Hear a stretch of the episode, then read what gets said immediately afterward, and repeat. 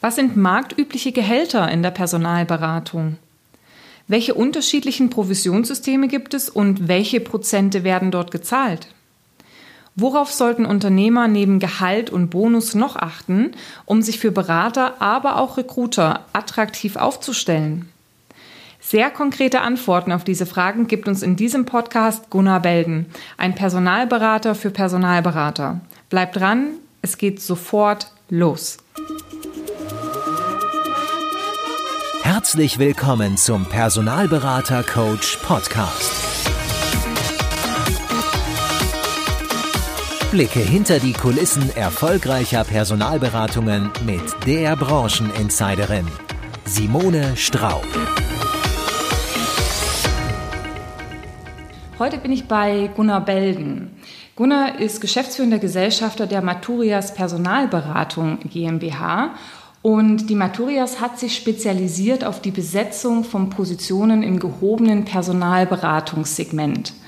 Also witzig eigentlich, Gunnar ist Personalberater für Personalberater. Das stimmt. Das stimmt tatsächlich. Ich mache jetzt hier keine Diskussion auf, warum äh, Personalberater Personalberater brauchen. Aber was sicherlich auch interessant ist, Gunnar ist schon sehr, sehr lang in der Personalberatung unterwegs.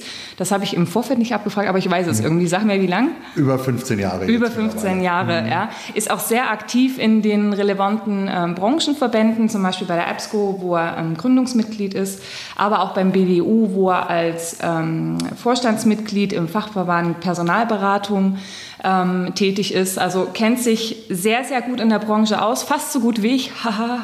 Nein, natürlich mindestens so gut und in einem Thema noch äh, viel, viel besser und deswegen bin ich auch heute da. Ähm, Gunnar, ich sage erstmal, das war jetzt ein sehr, sehr langes Willkommen sozusagen und eine Einführung auch, aber ich sage erstmal offiziell ähm, Hallo und vielen Dank, dass ich da sein kann. Gerne doch. Lass mich eins allerdings gleich richtigstellen. Ich bin nicht Gründungsmitglied der EBSCO, bin aber Mitglied der ersten Stunde. Oh, also oder so. beinahe Gründungsmitglied. Ich okay. bin sicher, die EBSCO würde mir das nicht verübeln. Perfekt. Okay, ja, vielen Dank, dass du es korrigiert hast. Mhm. Ähm, ich bin da zu einem Thema, wo ich weiß, dass es die Hörerschaft ja, beschäftigt. Zum einen die Unternehmerseite der Hörerschaft, weil sie sich fragt, bin ich denn eigentlich wettbewerbsfähig, was so mein Gehalts- und Provisionssystem angeht? Also ich kriege immer mal wieder Anfragen, Mensch Simone, wie sieht es denn eigentlich aus? Was ist denn so üblich vom Gehalt? Äh, was ist üblich von den Provisionen? Liege ich da im Marktquerschnitt? Und auf der anderen Seite ist das Thema natürlich auch interessant für die Mitarbeiter um halt zu wissen, na ja, also setze ich meine Arbeitskraft gut ein, könnte ich mehr verdienen, wie sieht's denn da eigentlich aus? Und ich kriege grundsätzlich natürlich am Rande immer mal wieder so Sachen mit, aber da bin ich einfach überzeugt, als Personalberater für Personalberater hat Gunnar definitiv die besseren Antworten. Ja. Das hoffe ich doch. Das hoffst du doch. Okay, ja, Gunnar, ähm, deswegen lass uns gleich so reinspringen, Kopf über. Ja, wenn du so eine Frage gestellt bekommen würdest, Unternehmer sagt, Mensch, hier, ich weiß gar nicht, bin ich jetzt gut aufgestellt. Ähm, was antwortest du, was musst du von ihm vielleicht auch wissen, um da eine Antwort zu geben? Also zunächst mal sei gesagt, dass das äh, Gehaltsthema für Personalberater ja von Berufswegen schon ein wichtiges Thema ist. Und es darf auch niemandem verübelt werden, der sich Tag ein, Tag aus mit Gehältern anderer beschäftigt, dass er sich auch in Fragen seines eigenen Gehaltes äh, da schlau macht und da ein bisschen an den Durchschnittswerten orientieren möchte. Grundsätzlich sei schon mal gesagt, dass sich in der Personalberatungsindustrie viel Geld verdienen lässt. Das ist ja auch was Schönes. Es wird ja auch eine Menge Geld auf Unternehmensseite in der Personalberatung verdient. Es wird ein, ein großer Kuchen gebacken. Da ist es ja nur recht, dass der Personalberater auch sein appetitliches Häppchen davon, davon abbekommt. Wenn mich meine Kundenunternehmen fragen, was sie denn einem Berater zahlen müssen, damit er ähm, zu ihnen an Bord kommt, dann lässt sich die Frage natürlich verhältnismäßig schwer beantworten, weil grundsätzlich ist die Gehaltsfrage immer eine sehr subjektiv geprägte Frage. Jeder Mitarbeiter glaubt, er sei immer ein bisschen mehr wert als das, was er gerade verdient. Mhm. So, deswegen mhm. so den, den, den Standardwert, das richtige Gehalt per se, das gibt's ja gar nicht. Es gibt nur das Paket, mit dem man den guten Mitarbeiter bekommt, den man haben möchte, oder eben nicht. Ähm, nichtsdestotrotz gibt es natürlich Richtwerte, an denen ja. sich die, orientieren, äh, die äh, Unternehmen orientieren können und äh, die so im Marktmittel tatsächlich funktionieren. Und da lässt sich wirklich ganz klar auch ein Korridor definieren, Nochmals, es ist natürlich nicht gesagt, dass ich damit denjenigen, den ich haben will, auch überzeugt bekomme, denn der hat vielleicht subjektiv eine ganz andere Vorstellung von seinem Marktwert. Dennoch liegt man als Unternehmen nie total daneben, wenn man sich so ein bisschen an diese Korridore hält. Mhm. Ähm, jetzt ist es allerdings schwer, die im Rahmen eines solchen Podcasts so pauschal ähm, zu beantworten und festzulegen. Das hängt damit zusammen, dass unser Markt ja auch verhältnismäßig stark segmentiert ist. Ähm, aus dem Grund würde ich mich gerne ähm, erstmal ganz kurz darüber auslassen, welche Marktsegmente wir überhaupt haben, damit wir uns dann auf eins konzentrieren können, das auch das stärkste und größte in diesem Markt ist, äh, damit wir nicht, damit wir nicht zu verwirrend zu weite Spektren aufmachen. Denn Sie können sich vorstellen, äh, in der, in der äh, Personalberatung äh, oder in der Personalvermittlung, die auch sehr äh, arbeitnehmerbelastungsnah ist, hat man ganz andere Gehälter als im Top-Executive-Bereich, wo jeder Beteiligte dann auch mit, äh, mit eben Top-Managern und äh, deren äh, ja. Vorstellungen zu hantieren hat. Also, gucken wir uns den Markt mal an. Wir haben drei wesentliche Marktsegmente. Wir haben eins, das könnte man das Personaldienstleistungssegment nennen. Das sind die Firmen, die im Wesentlichen Arbeitnehmerüberlassung anbieten, aber auch äh, Vermittlung in Festanstellungen in geringer dotierten Positionen. Wenn man denn möchte, könnte man dem auch einen Gehaltsrahmen äh, überstülpen. Das wäre dann so Positionen bis vielleicht 45.000, 50.000 Euro Bruttojahresgehalt. Danach oder darüber, wenn man so möchte, kommt das Segment der Personalberatung, das auch gerne Vermittlung von Fach- und Führungskräften genannt wird. Da haben wir es im Wesentlichen mit Positionen so zwischen 45 und vielleicht 150.000 Euro, aber im Wesentlichen eher so 100.000 Euro zu tun. Also du sprichst von den Positionen, die vermittelt die werden. Die vermittelt ne? werden, genau. genau. Nicht den Gehältern, die die Menschen Nein, dort verdienen. Ja. Richtig.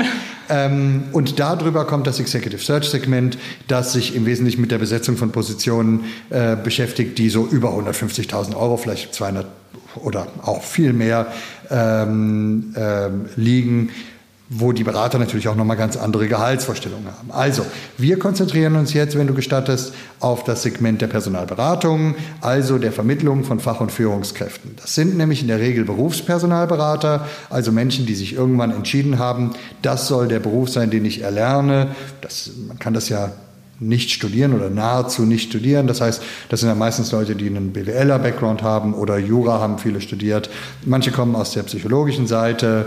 Ähm, aber eigentlich ist es irrelevant, was man studiert hat. Man kann allerdings anmerken, dass die meisten dort tatsächlich akademische Abschlüsse haben. Und die dann meist im unmittelbaren Anschluss an ihr Studium oder nach so ein paar ersten Jahren der Berufserfahrung in vertrieblichen Feldern beschlossen haben, Personalberater zu werden. Das ist anders vergleichsweise als im Executive Search Bereich, wo die meisten Partner selber über langjährige Industrieerfahrungen verfügen und selbst im Vorstand oder zumindest auf der Director-Ebene von großen Industrieunternehmen gewesen sind und dementsprechend natürlich auch andere Gehaltsvorstellungen haben. Also wir reden von den Berufspersonalberatern, die üblicherweise nach der Uni oder als Young Professionals zu diesem Berufsbild gekommen sind. Und wenn wir uns dieses Berufsbild anschauen, dann haben wir eben diesen Korridor, in dem sich die meisten bewegen. Der bewegt sich gehaltlich auch entlang eines doch recht etablierten Systems, auch von Positionstiteln, die man äh, so erarbeitet. Also meistens heißen Menschen mit gleicher Erfahrung, also in Jahren und Senioritätslevel, auch in Personalberatungen, die ein ähnliches Geschäftsmodell verfolgen, auch ähnlich. Das fängt in der Regel an beim Junior Consultant. Das sind Berater mit null bis einem Jahr Berufserfahrung. Ähm, die haben in der Regel ein Fixgehalt von etwa 32.000 bis 36.000 Euro ähm, im Jahresbrutto, wo natürlich nochmal ein Bonus hinzukommt, aber auf den würde ich gleich gern gesondert eingehen, weil es da sehr unterschiedliche Systeme gibt. Ja. Mhm.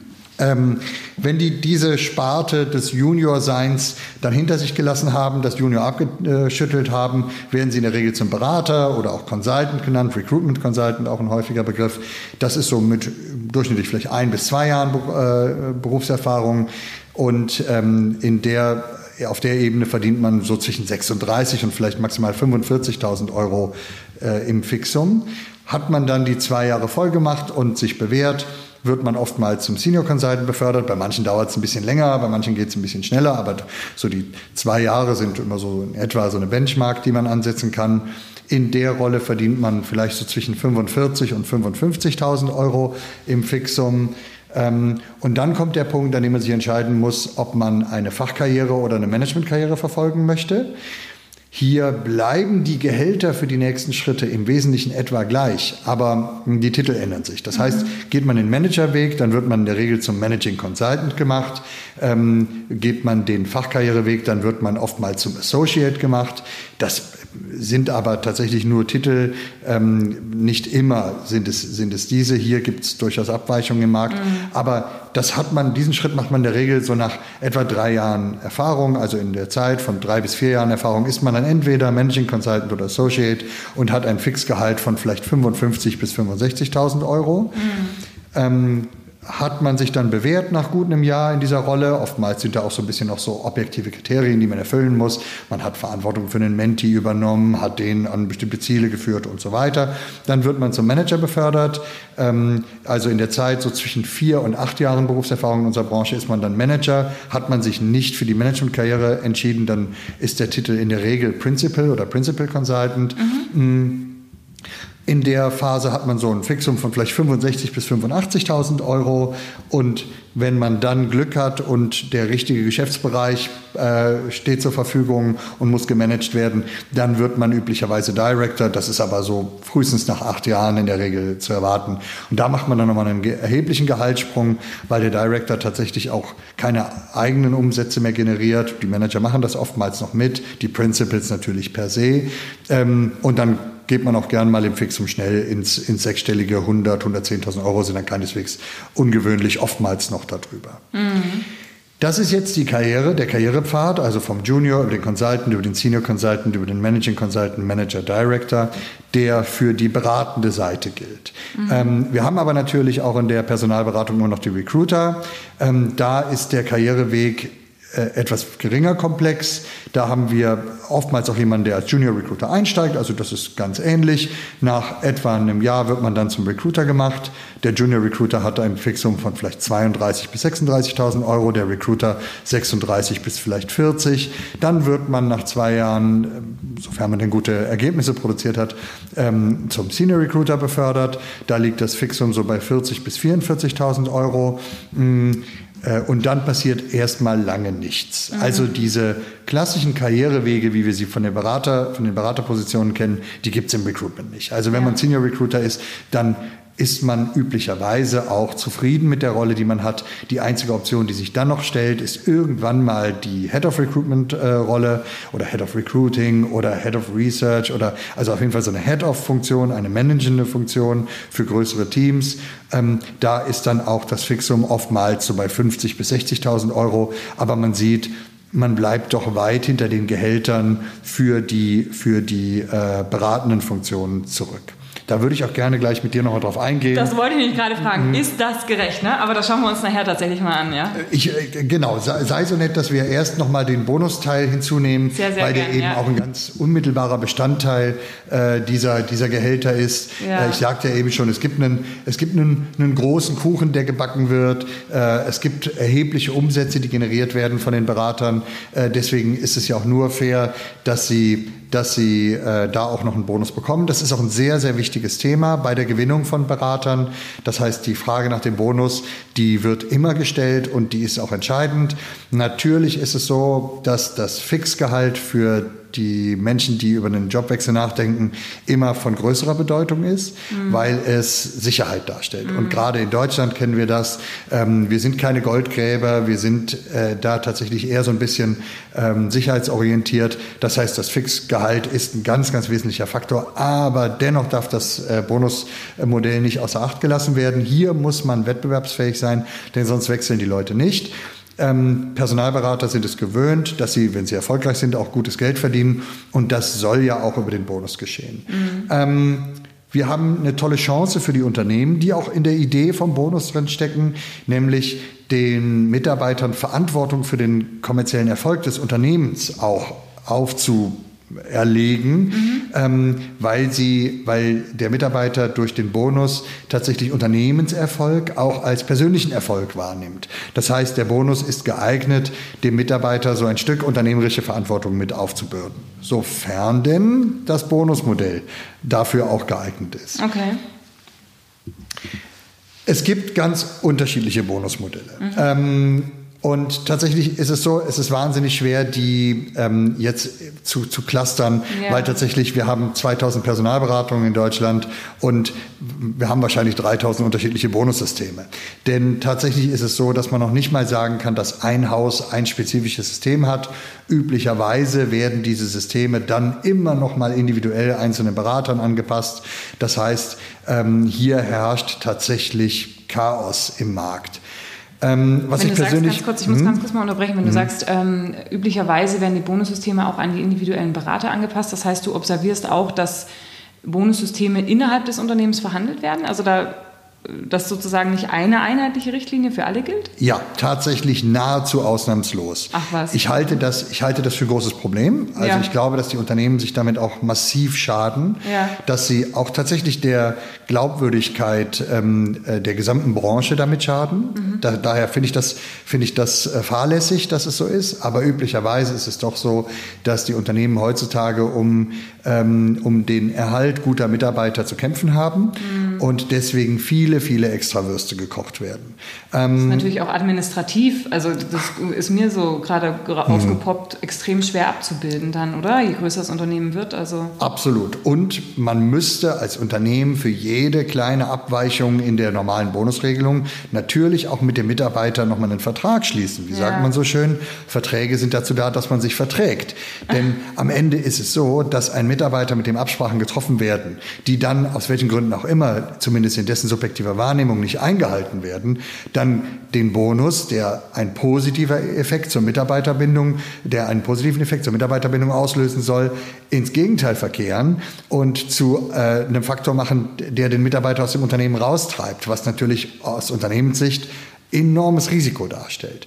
Ähm, tatsächlich kann man also zumindest schon mal pauschal sagen, jedes Unternehmen sollte sich gut Gedanken machen darüber, welches Bonussystem es implementieren möchte und sollte dann auch ausnahmslos daran festhalten. Mhm. Denn ähm, das, der Belohnungseffekt des Bonus verkehrt sich ganz schnell ins Gegenteil, wenn das subjektive Gefühl von Ungerechtigkeit entsteht. Jeder kennt diese Geschichte von dem Mitarbeiter, der eine Gehaltserhöhung von 500 Euro sich wünscht, ins Gespräch geht, von seinem Chef eine Gehaltserhöhung von 750 Euro bekommt glücklich aus dem Gespräch mit dem, mit dem Chef kommt und zu seinem Kollegen geht und ihm stolz erzählt, dass er sogar 750 Euro Gehaltserhöhung bekommen hat, woraufhin der Kollege erwidert, er hätte 1000 bekommen. Und schon ist der, der vorher noch 500 wollte, mit den 750 vollkommen unzufrieden. Und es hat einen Effekt der, der, ähm, der, der Abgrenzung zum Unternehmen stattgefunden, was natürlich überhaupt nicht der Idee des Bonus entspricht. Der Bonus ist ein Management-Tool, es ist ein Motivationstool und es ist ein Tool, welches welches den Zweck verfolgt, den Mitarbeiter an den eigenen Erfolg zu binden. Und wenn der Motivationseffekt und der Bindungseffekt des Mitarbeiters aussetzt, weil das Bonussystem nicht gut ist oder nicht gut ähm, äh, umgesetzt wird, dann äh, hat das Unternehmen sich ins eigene Fleisch geschnitten. Ja, letzten Endes sollte man sowieso wahrscheinlich auch darauf achten, dass der Bonus nicht alleine der Grund ist, warum die Mitarbeiter da bleiben. Ja, weil letzten Endes wissen wir ja auch, dass es ein reiner Hygienefaktor ist, der natürlich wichtig ist, dass er da ist. Ne? Äh, aber ne, weiß ich jetzt nicht, ob das sozusagen der einzige Grund ist, den man am Ende noch haben sollte, weshalb ein Mitarbeiter da bleibt, ne, die Leute einzukaufen. Also im Generellen stimme ich dir vollkommen zu. Im Generellen sollte, sollte es ganz andere Punkte geben. Gerade im heutigen Arbeitsmarkt suchen die Menschen nach viel mehr als nur nach einer Möglichkeit, viel Geld zu verdienen. Mhm. Es gibt aber Einzelfälle, bei denen das so ist. Es gibt äh, gerade in unserem Business auch viele Leute, die nahezu rein monetär getrieben sind. Mhm. Und wenn für die der Bonus der einzige Grund ist, warum sie bleiben, ja, fair enough. Dann erfüllt der Bonus zumindest diesen einen Zweck, den ja. er hat, nämlich dass gute Leistungsträger dem Unternehmen erhalten bleiben. Okay. Tatsächlich sehe ich persönlich das auch so. Bonus ist ein nettes Add-on. Ähm, der Grund, warum ich mich für einen Beruf entscheide, sollte eigentlich ein anderer sein. Einer, der viel tiefer geht, der viel näher an mir dran ist. Aber vielleicht liegt das auch daran, dass ich von anderen Dingen getrieben bin als andere Menschen, so wie das bei jedem so ist. Das wird sich vielleicht mhm. auch verändern über die Zeit hinweg, ne? über das Leben hinweg. Irgendwann ähm, ja, wird man durch andere Dinge eben motiviert, sage ich mal, und die monetäre Sache, die hört irgendwann auch auf. Also würde ich mal meinen. Absolut. In meinem gesegneten Absolut. Alter. Absolut. also ich stimme dir vollkommen zu. Ähm, äh, ich kann jetzt in den 15 Jahren, in denen ich in der Branche bin, kann ich schon ganz klar einen, einen deutlichen Kulturwechsel äh, attestieren. Also wir haben, wir haben, äh, ich, ich bin in die Personalberatung gekommen zu einer Zeit, äh, wo noch so ein bisschen so ein Wolf of Wall Street 80er Jahre Charme war. Haifischbecken, Ellbogenmentalität. Wie, du bist ähm, nicht rasiert? Geh nach Hause. Genau, geh nach Hause. Ja, also. Dress for Success, äh, große Autos, die, die Placement-Glocke, funkelnde uh. Uhren. You ja. have to deliver results, not excuses. ähm, äh, äh, Arbeitszeiten von 8 bis, bis 20 Uhr, 21 Uhr, 22 Uhr waren gang und gäbe. Genau, danach. und dann, warte, wenn jemand um 17.30 Uhr gegangen ist, Part-Timer, genau. Part-Timer. Am Wochenende ging man rein, damit man ähm, die, die Stellenanzeigen, die am Freitag, die Freitagabend geschaltet wurden, schon vor seinen Kollegen entdeckte, damit man noch ein bisschen näher am Markt dran war. Also das hat sich massiv geändert. Mittlerweile sind die Krawatten ausgezogen, der Dresscode ist casual, es gibt Vertrauensarbeitszeit. Ähm, äh, Dinge wie ein Sabbatical, wie Elternzeit werden heutzutage ähm, als, als äh, legitim anerkannt. Das wäre damals, wäre das, wäre das Verdrückertum gewesen. Ähm, Work-Life-Balance ist kein Schimpfwort mehr. Es gibt Homeoffice-Möglichkeiten, Teilzeit, all das ist möglich. Also da ist wirklich eine Menge passiert, was ich per se als sehr, sehr gut, als ganz klar fortschrittlich bezeichne.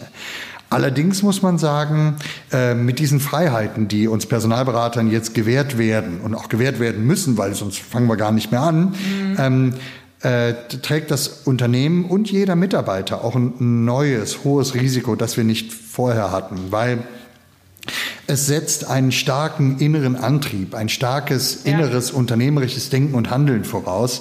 Ähm, und ich bin nicht sicher, dass jeder Mensch das in sich trägt. Also die Zeit wird zeigen, welche äh, Tendenzen äh, da zu erkennen sind. Ähm, das Tragische daran ist dieses Dilemma, dass die Regeln, die aufgestellt werden, die ja heute abnehmend sind, also dieses ganze KPI-Denken und so weiter hat ja komplett abgenommen, dass die Regeln äh, in der, also üblicherweise von denen am dringendsten benötigt werden, mm, die, die sie am oder? unangenehmsten, die sie, ja. die sie am unangenehmsten empfinden. Ja. Ähm, und äh, das ist natürlich ein Dilemma, in dem man sich befindet. Ich bin gespannt, was der Arbeitsmarkt da in Zukunft an Lösungen entwickeln wird. Ähm, die, der Weg dorthin wird ganz klar über den Schlüssel Eigenverantwortung gehen. Ähm, Nochmal. Also, also diese Spannung äh, an sich, ähm, genau, das sehen sicherlich viele Unternehmen auch und die fragen sich natürlich, wenn die Mitarbeiter fordern, ne, wir jetzt flexible Arbeitszeiten und Homeoffice und so weiter, sollen wir dem Ganzen nachgeben? Müssen wir dem nachgeben, um wettbewerbsfähig zu bleiben?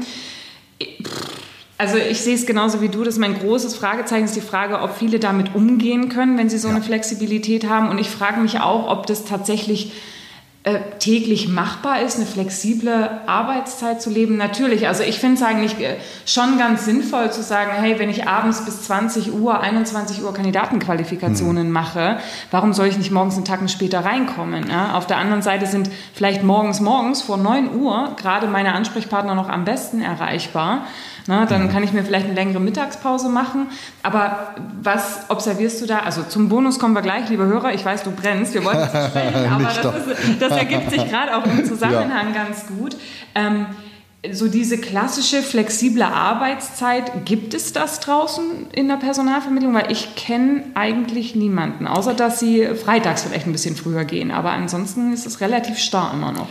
Äh, also ich kenne tatsächlich einige, die das machen. Ja. Äh, manche von denen sehr erfolgreich und manche von denen mit den üblichen Kinderkrankheiten, die dann durch solche Freiheiten eben entstehen. Wie sieht es konkret aus, also diese, dieses Arbeitszeitmodell dann?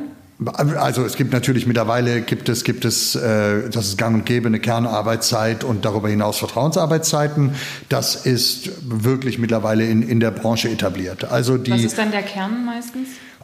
Das ist, das ist tatsächlich sehr unterschiedlich, aber üblicherweise ist das irgendwas so zwischen 9.30 Uhr und 17 Uhr. Ja, also die übliche Geschäftszeit. super flexibel ist. Nee, also absolut nicht. Nee, genau. Flexibel, Ge genau, genau. Mhm. Aber, aber da wird dann üblicherweise, ach, na, ich weiß das gar nicht mal. Also das ist tatsächlich sehr unterschiedlich. Das mhm. ist bei einem Unternehmen, vielleicht ist es auch 10 bis 16 Uhr bei manchen und äh, dann muss man eben schauen, wie man drumherum her, äh, herum arbeitet.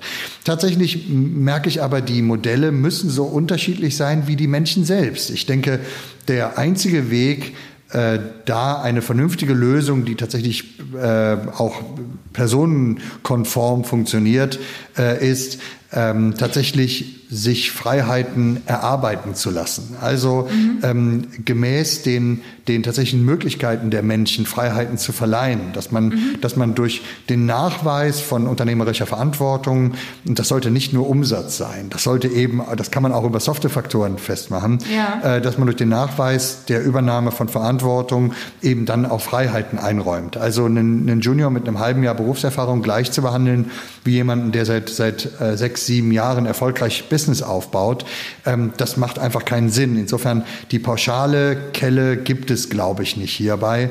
Mm, man sollte so wie alle Managementmaßnahmen äh, einen individuellen Kern haben sollten, sollte man seine Mitarbeiter kennen und verstehen und mit ihnen gemeinsam Wege entwickeln, die deren Vorstellungen, aber auch deren Möglichkeiten äh, entsprechen. Denn die typische Wasch mich, aber mach mich nicht nass Technik, die funktioniert natürlich nicht bei Arbeitszeit, denn so viel ist sicher, Personalberatung ist und bleibt auch ein quantitatives Geschäft. Wer weniger arbeitet, wird weniger Erfolg haben. Mhm. Work smarter, not harder, das ist richtig, mhm. aber ähm, äh, work less funktioniert einfach nicht in der Personalberatung. Also mhm. ähm, wer, man kann das bei den Leuten sehen, die überdurchschnittlich erfolgreich sind, die sind in der Regel auch überdurchschnittlich fleißig. Mhm. Und ob die das sind, weil ihnen ein Manager im Nacken sitzt mit dem kalten Atem der KPI-Peitsche oder ob die das aus eigenem Antrieb sind, ist für das Ergebnis erstmal irrelevant relevant. Die, die es aus eigenem Antrieb sind, sind mit gleicher Zeit noch erfolgreicher.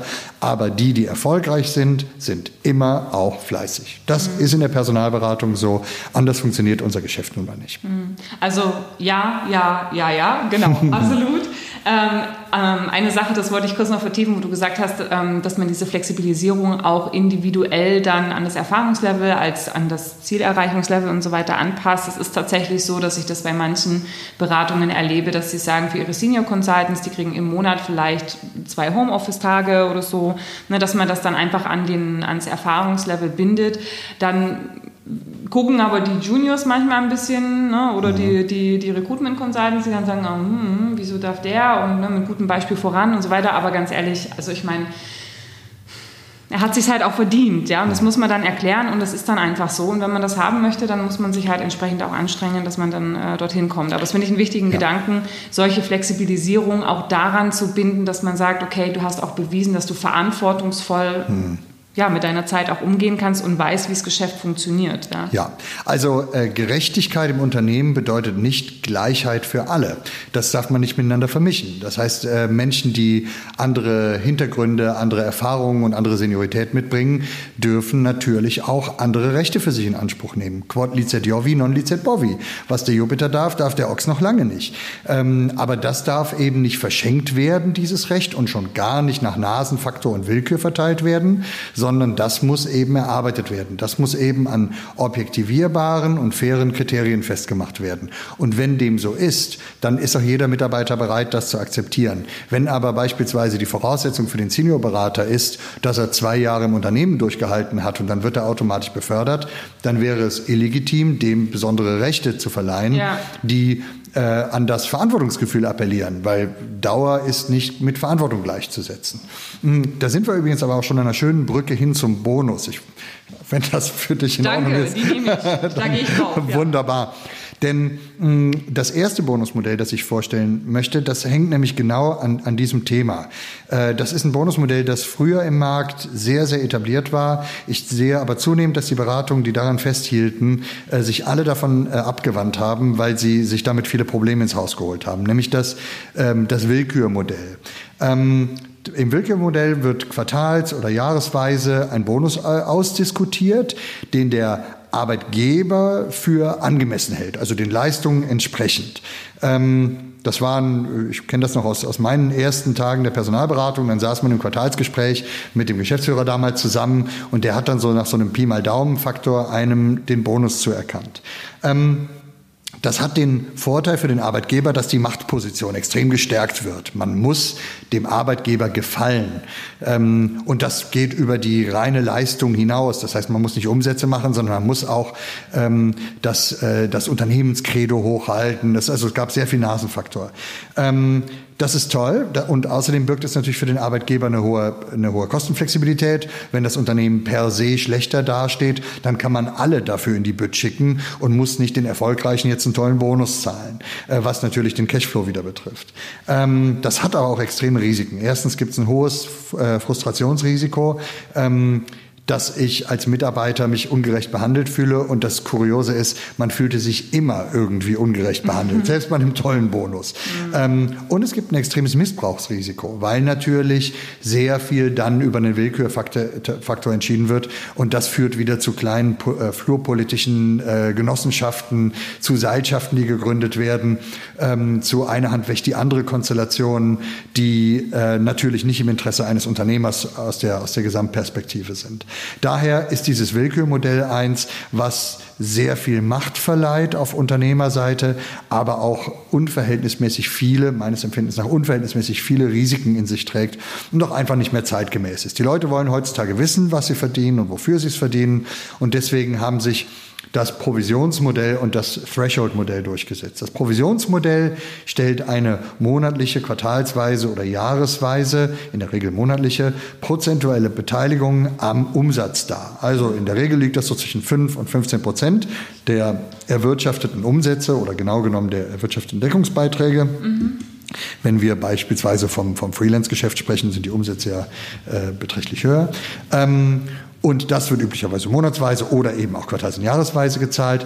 Der Vorteil hierfür ist, es gibt eine ganz klare Kostentransparenz. Meine, Gehalt, meine, meine Gehälter kann ich ganz klar festlegen äh, und die hängen stark an meinen Umsätzen. Ich kann meinen Cashflow gut, äh, gut steuern. Es gibt ein Gerechtigkeitsempfinden, es gibt eine vollkommen klare Transparenz. Der Mitarbeiter weiß genau, für 100.000 Euro Umsatz kriege ich 10.000 Euro Bonus, kann damit planen, kann also auch über den Monat sein Geld schon planen. Der Nachteil ist, ähm, es fördert einen hohen Umsatzdruck. Das ist natürlich erstmal ein Vorteil auf unternehmerischer Seite. Der Mitarbeiter soll ja Umsatz machen. Nur leider führt das auch immer dazu, dass der Mitarbeiter sich dadurch auch genötigt fühlt, äh, ungesunden Umsatz zu machen, der dann später zu Ausbuchungen führt, der den, die Reputation des Unternehmens ruiniert und so weiter. Also man jagt auch Placements nach, die man besser nicht gemacht hätte. Und das ist natürlich eher negativ. Und wenn man starke Ausbuchungen zu erwarten hat, was in diesen Modellen üblicherweise der Fall ist. Das heißt, es werden Dinge eingebucht, die sich dann als vielleicht nicht doch ganz so solide wie ursprünglich angenommen herausstellen. Dann muss man einen Malus einführen. Das heißt, dann muss man dem Mitarbeiter ausgebuchte Beträge natürlich auch aus dem Monatsumsatz wieder abziehen. Das ist klar. Und hier haben wir ein großes Risiko, nämlich dieses Jetzt ist es mir eh egal Risiko. Äh, der Mitarbeiter hat bis zu einem bestimmten Punkt im Jahr guten Bonus kassiert. Jetzt kriegt er dann den Malus angerechnet für die ganzen Umsätze, die er nicht gemacht hat. Und dann sagt er, ja, ja, bis ich jetzt wieder auf den grünen Zweig komme, äh, kann ich das eh vergessen und hört dann auf zu arbeiten, weil er weiß, er kriegt sowieso keinen Bonus mehr. Denn das subjektive Empfinden des Mitarbeiters ist immer, ich will Geld für Umsatz. Ist doch mein Problem nicht, dass dieser wieder ausgebucht wird. So. Mhm. Das Threshold-Modell löst diese Risiken. Also das Threshold-Modell ähm, setzt so eine Art Umsatzschwelle voraus, ab der man dann beteiligt wird. Und diese Umsatzschwelle deckt die Kosten, die man als Mitarbeiter hat. Also es wird üblicherweise quartalsweise, als, äh, als Unternehmer hat, genau. Es wird ähm, äh, üblicherweise quartalsweise ausgezahlt. Man nimmt das Grundgehalt, das der Mitarbeiter hatte, multipliziert das mit einem Faktor X. Dieser liegt üblicherweise so zwischen drei und vierfach den Bruttogehaltskosten. Mhm. Ähm, und ab diesem Schwellenwert, überschreitet der Mitarbeiter also diesen Schwellenwert, kriegt er Bonus. Der liegt so zwischen 20 und geht manchmal hoch bis zu 50 Prozent der Umsätze, die er dort äh, in dieser Phase generiert hat. Ich nehme mal ein Beispiel, weil das ist tatsächlich recht kompliziert. Mhm. Ich berechne es jetzt auf Jahresebene, sonst mhm. wird es wirklich kompliziert. Ein Mitarbeiter hat ein Fixgehalt von 50.000 Euro und wir nehmen den Schwellen, den, den äh, Threshold-Faktor 4 der ist also wirklich sehr hoch. Äh, nehmen wir mal zur Rechnung an. Also 50.000 Euro Jahresgehalt werden mit 4 multipliziert. Das heißt, die Threshold-Schwelle liegt bei 200.000 Euro, also 50.000 mal 4. Mhm. Alles, was über 200.000 Euro geht, kriegt dieser Mitarbeiter also verprovisioniert. So. Jetzt hat der in dem Jahr 400.000 Euro Umsatz gemacht. Wir nehmen also jetzt die 400.000, ziehen davon die 200.000 Schwelle ab sozusagen. Also es bleiben 200.000 Euro Umsatz, für die der Mitarbeiter Bonus bekommt. Wenn wir jetzt hierauf den Faktor 30 Prozent anwenden, also sagen, auf das, was über dem Threshold liegt, kriegt der Mitarbeiter 30 Prozent, dann sind das 60.000 Euro äh, Bonus weil 30 Prozent von 200.000 sind 60.000. Hat also das Unternehmen dem Mitarbeiter 50.000 im Fixum gezahlt und den Threshold-Faktor 4, der tatsächlich, wie gesagt, recht hoch ist, angesetzt, dann hat der Mitarbeiter bei dem Jahresumsatz 110.000 Euro verdient, nämlich 50.000 im Fixum, 60.000 im Bonus. Dieses System hat meines Verständnisses nach die größten Vorteile. Erstens, der Mitarbeiter wird über das System herausgefordert, die Unternehmerbrille aufzusetzen. Also mhm. nicht nur in Umsatz zu denken, sondern auch in Kosten zu denken, was ja eine unternehmerische Perspektive ist.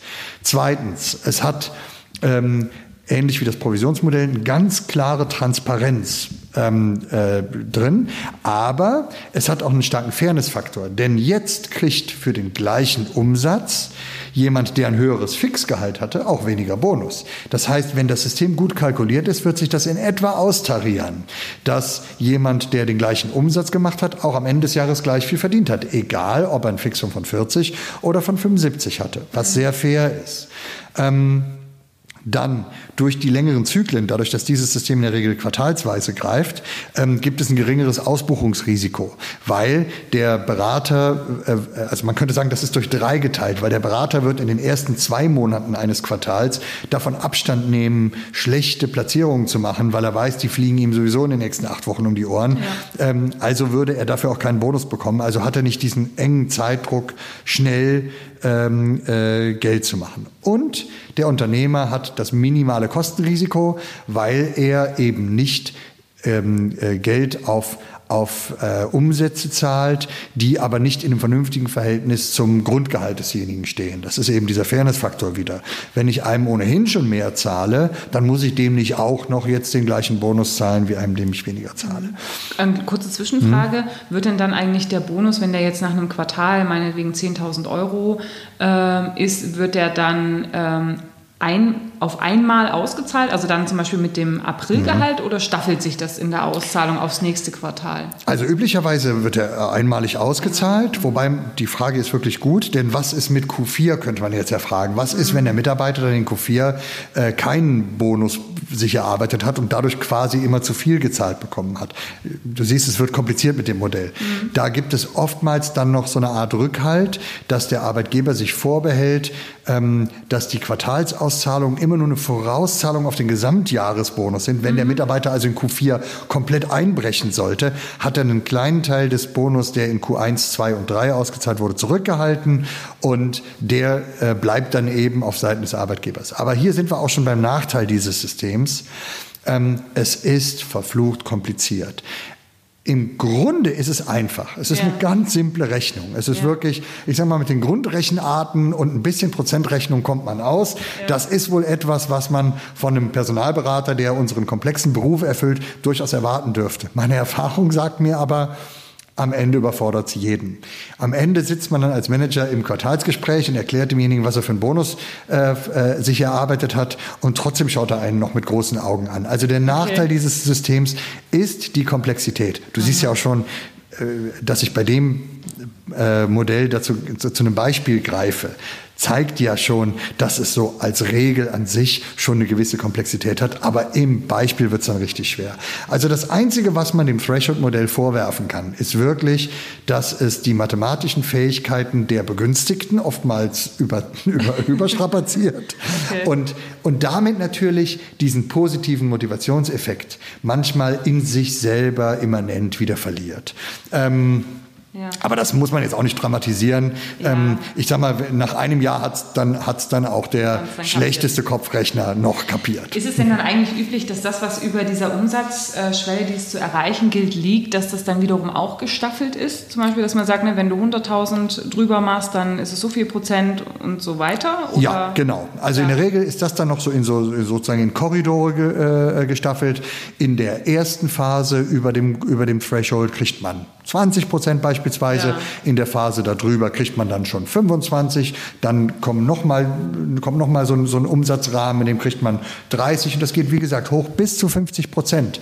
Also ähm, muss man ja auch sagen, wenn, wenn ein Mitarbeiter, weiß ich nicht, das, das Zehnfache seines, seiner äh, Bruttokosten eingespielt hat, ja. dann kann das Unternehmen ja auch durchaus großzügig sein bei dem Anteil von dem Kuchen, den derjenige gebacken hat, den es abgibt. Es bleibt ja dann immer noch eine Menge für den Mitarbeiter da. Ja. So äh, hält man die Mitarbeiter auch bei der Stange, tatsächlich noch mehr und noch mehr und noch mehr zu verdienen. Ähm, äh, also beziehungsweise einen Umsatz zu generieren. Äh, und dann haben wir diesen Motivationseffekt eben wieder sehr stark. Okay, okay. Das ist dann, kann man eigentlich fürs Contracting dann ähnlich umlegen. Ne? Das betrifft dann halt immer die Marge und nicht den Umsatz. Exakt, genau. Kann man fürs Contracting, wenn man vom DB ausgeht oder von der Marge ausgeht, kann man das gleichermaßen anwenden. Ähm, und äh, ja, insofern, insofern ist das auch ein faires, faires Modell, welches übrigens auch bei dem Thema, das du eben angesprochen hast, gute Möglichkeiten bietet. Nämlich bei der Frage, ähm, wie werden denn Recruiter verprovisioniert und ist das fair, dass die ähm, als, als Teil der Supply Chain oftmals keinen oder nur sehr wenig Bonus bekommen. Dieses Threshold-Modell, übrigens ganz ähnlich wie das Provisionsmodell, bietet die Möglichkeit, dass man bestimmte Teile des Deckungsbeitrages bzw. Umsatzes, der generiert wurde, dann eben über einen Schlüssel, den man im Vorfeld festlegt, diesen Recruitern anerkennt. Dass also für Recruiter und Berater das gleiche Bonusmodell gilt, nur dass natürlich von 1000 Euro Umsatz nicht zwingend 500 Euro dem Recruiter zugerechnet werden und 500 Euro dem Berater. Also wir haben da durchaus die Möglichkeit, ähm, einen, einen unterschiedlichen Schlüssel anzusetzen. Mhm. Das würde ich dann wieder von den Rahmenbedingungen abhängig machen. Das muss noch nicht mal in, in, in einem Unternehmen immer der gleiche Schlüssel sein, denn es gibt sehr kandidatengetriebene Märkte. Da muss man sagen, da hängt der Berater ja am guten Kandidaten.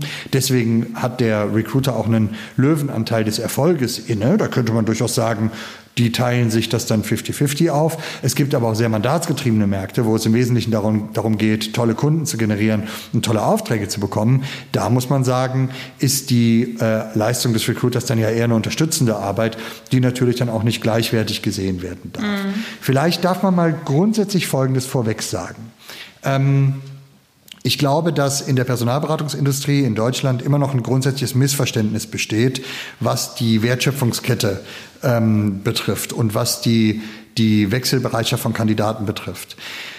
Wenn der Flaschenhals in unserem Berufsbild in der Gewinnung von Mandaten läge ausschließlich, dann wäre es natürlich legitim, auch den Löwenanteil des Bonus dem Berater, der den vertrieblichen Anteil äh, hat, zuzugestehen. Wäre allerdings der Flaschenhals gleichermaßen in der Gewinnung von Kandidaten, dann müsste man eine großzügige Bonusregelung auch für Recruiter und Researcher generieren. Und ich glaube, dass im heutigen Arbeitsmarkt die Wahrheit irgendwo dazwischen liegt und dass in jedem Markt, in jeder Spezialisierung, die Personalberater üblicherweise haben, auch äh, diese Frage individuell beantwortet werden muss. Es eben mandatsgetriebene und, und kandidatengetriebene Märkte äh, gibt. Daher ähm, ist diese Frage keineswegs einfach zu beantworten. Ich kann mal versuchen, das anhand von Beispielen zu beantworten. Ich habe erstmal ein Beispiel dafür, wie es sehr gut funktioniert. Ich habe eine hochspezialisierte Beratungsboutique in Süddeutschland in meinem Kundenkreis, die ähm, aufgrund ihrer hohen Spezialisierung und aufgrund der der, äh, des engen Marktes, der engen Nische, in der sie sich bewegen, natürlich anerkennen müssen, dass der Weg zum Kandidaten ein ganz erheblicher Schlüssel zum Erfolg ist. Darum hat dieses Unternehmen beschlossen, ähm, Berater und Recruiter quasi nach einem Tandem-Prinzip fest miteinander zu verknüpfen. Also ein Recruiter hat einen festen Berater, mit dem er arbeitet, beziehungsweise ein Berater hat einen festen Recruiter, mit dem er arbeitet. Und hier wird eben aufgrund der Anerkennung, dass beides schwer ist, Kunden gut zu steuern und Kandidatenmärkte äh, gut zu steuern, gleichermaßen für beide verprovisioniert. Die haben also ein Provisionsmodell, also eins, das nur am Umsatz hängt. Und hier kriegt im spezifischen Fall der Berater acht Prozent des Umsatzes, den er generiert hat, als Bonus ausgezahlt und der Recruiter gleichermaßen. Das heißt, wir haben komplette Waffengleichheit. Das hat Riesenvorteile. Erstens mm, ist die das, das ähm, Gerechtigkeitsempfinden bei beiden Seiten übrigens, also wenn man sich einmal daran gewöhnt hat und von diesem Irrglauben gelöst hat, der Berater sei der tolle Hecht und der Recruiter sei gefälligst das fleißige Lieschen, das zuarbeitet, ähm, dass, dass beide das Gefühl haben, dass respektvoll und gerecht mit allen Beteiligten im Prozess umgegangen wird. Äh, dadurch haben wir eine sehr starke gegenseitige Unterstützung. Das heißt, der Recruiter ist bereit, auch Aufgaben des Beraters zu übernehmen, wenn es mal brennt. Und umgekehrt sagt der Berater nicht, jetzt mal fein liefern, liebes Recruiterlein. Ähm, aber es findet noch was statt. Es findet nämlich eine gegenseitige Kontrolle statt. Beide Teile haben ein individuelles Interesse daran, dass der andere Teil in der Supply Chain seine Arbeit gut macht. Das heißt, es findet auch der, äh, der, der Effekt der Überwachung, aber der wohlwollenden, der konstruktiven Überwachung statt. Nicht die eines Managers, sondern die eines, einer Person, die mit im selben Boot sitzt. Und das löst sehr, sehr positive Effekte in Sachen Motivation, Pflichtbewusstsein, Verantwortung im Prozess und so weiter aus. Das ist also das Beispiel dafür, wo es gut klappt. Nochmals, das funktioniert natürlich nur in diesem spezifischen Markt, weil das ein sehr kandidaten- und mandatsgetriebener Markt ist. Also gleiche, gleiche Rechte für gleiche Probleminhaber. Das ist nicht gesagt, dass das jetzt überall funktionieren würde. Ich möchte aber auch mal ein schlechtes Beispiel nennen. Ähm, das findet statt in einer dieser großen angelsächsischen Beratungen. Ja, also es ist ein Riesenunternehmen in Deutschland. Hier haben wir eine extreme Gehaltsschere zwischen Recruitment und Beratern. Kurioserweise heißen die Recruiter dort auch Manager. Man würde denen also auch eine hohe Eigenverantwortung ähm, äh, anerkennen. Das ist aber auch leider der einzige Punkt, wo das getan wird. Denn nicht nur im Gehalt, sondern auch in der Wertschätzung, der gelebten Wertschätzung ähm, ist da der Recruiter, äh, steht da der Recruiter deutlich unter dem Berater. Das führt in diesem Extrem zu regelrechten Parallelwelten. Das heißt, das Verantwortungsgefühl, die Zufriedenheit, die Identifikation ähm, mit dem Unternehmen und den Ergebnissen, vor allem mit dem Ergebnis, also Verantwortung für das Gesamtergebnis zu übernehmen, findet auf Recruiter-Seite überhaupt nicht statt. Das heißt, der einzige Weg, das zu managen, ist Druck. Und naja, dieser Druck führt natürlich wie immer äh, zu extremer Fluktuation, zu ähm, sehr schlechter Zusammenarbeit. Also da gibt's leider in diesem großen, großen englischen Unternehmen, gibt's leider nur sehr wenige Beispiele dafür, dass eben der Recruiter und der Berater wirklich vertrauensvoll und wirklich gut und wirklich auf Augenhöhe miteinander arbeiten. Ist natürlich eine menschliche Geschichte. Also ein, ein, ein toller Typ, der durch Zufall dort Berater ist, wird auch seine Recruiter gut behandeln. Mhm. Ähm, äh, aber diese Haifischbecken und die großen angelsächsischen Beratungen haben ja auch immer so einen kompetitiven Faktor, einen internen kompetitiven Faktor. Das, äh, die Haifischbecken bieten natürlich eine Umgebung, die nicht unbedingt immer charakterförderlich ist. Ähm, jetzt ist es ja so, dass oft, so habe ich auch meine Verprovisionierung damals bekommen, wo ich im Research war, dass das ähm, abhängig davon war, über welche Quelle ich den Kandidat gefunden habe. Also ja. ne, wenn es jetzt sozusagen jemand aus der Datenbank war, dann waren es ähm, so und so viel Euro. Ich hatte damals keinen Prozentbetrag, sondern einen pauschalen äh, Eurobetrag. Ja, und wenn es dann sozusagen einer ist, der, der, der äh, ja, gesourced wurde sozusagen, dann war es entsprechend höher. Ähm, was würdest du denn empfehlen, wenn wir sagen, wir haben einen kandidatengetriebenen Markt, ja, zum Beispiel, weiß ich nicht, einen SAP-Markt oder so, äh, wo es einen Recruiter gibt? Wie hoch könnte denn dann die Provision aus deiner Sicht gehen? Weil SAP, erfolgsbasierte SAP-Personalvermittlung, ja, hängt ja schon auch stark. Also es hängt natürlich am Kunden, du brauchst den Auftrag, aber hängt natürlich auch am Kandidaten. Was ist da so marktüblich, würdest du sagen, auch mit diesem Mindset, hey, wir haben eigentlich Kandidatenmarkt oft, ja?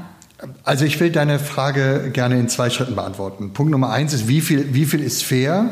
Ähm, das hängt ganz stark an dem Umsatz, der mit der äh, Platzierung generiert wird. Mhm. Ich kann jetzt nicht den Betrag sagen. Es können 600 Euro fair sein. Nee, ich meine jetzt prozentual. Was würdest okay. du prozentual sehen? Also äh, gängig mhm. ist ja mhm. so, weiß ich nicht, so 10 bis 25 Prozent. Also wenn man das jetzt mal als Beispiel nimmt, ne, mhm. 10 Prozent sozusagen für einen Kandidaten, der aus der Datenbank kommt, 25 Prozent mhm. für einen, der gesourced ist.